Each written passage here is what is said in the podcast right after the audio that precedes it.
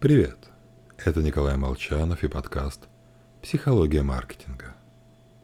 Предлагаю начать это утро с небольшой загадки от Насима Талеба. Итак, представьте себе две ситуации. Первая. Олег выглядел счастливым в бараке, однако убил свою жену. Вторая. Олег выглядел счастливым в браке, однако убил свою жену, чтобы завладеть ее состоянием.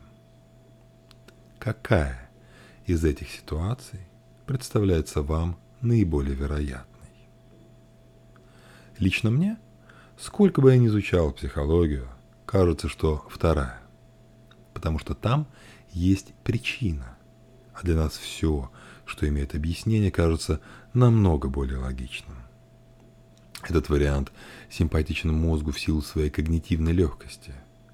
Не надо мучиться, что-то додумывать, устанавливать причинно-следственную зависимость. Все понятно. А вот непонятное мы ненавидим. Оно нас нервирует.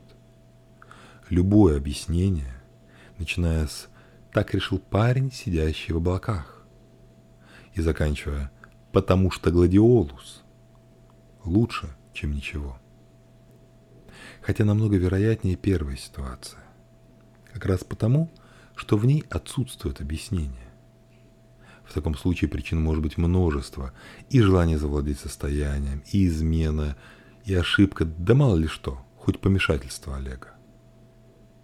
Просто людям важны не столько факты, сколько сюжет, наличие смысла. Собранная вместе, информация быстрее запоминается, кажется более понятной. Реклама с сюжетом действует лучше, нежели реклама с перечислением достоинств продукта. Хотя, если объяснение имеет смысл, это еще не значит, что оно верно. С вами был Николай Молчанов и подкаст «Психология маркетинга».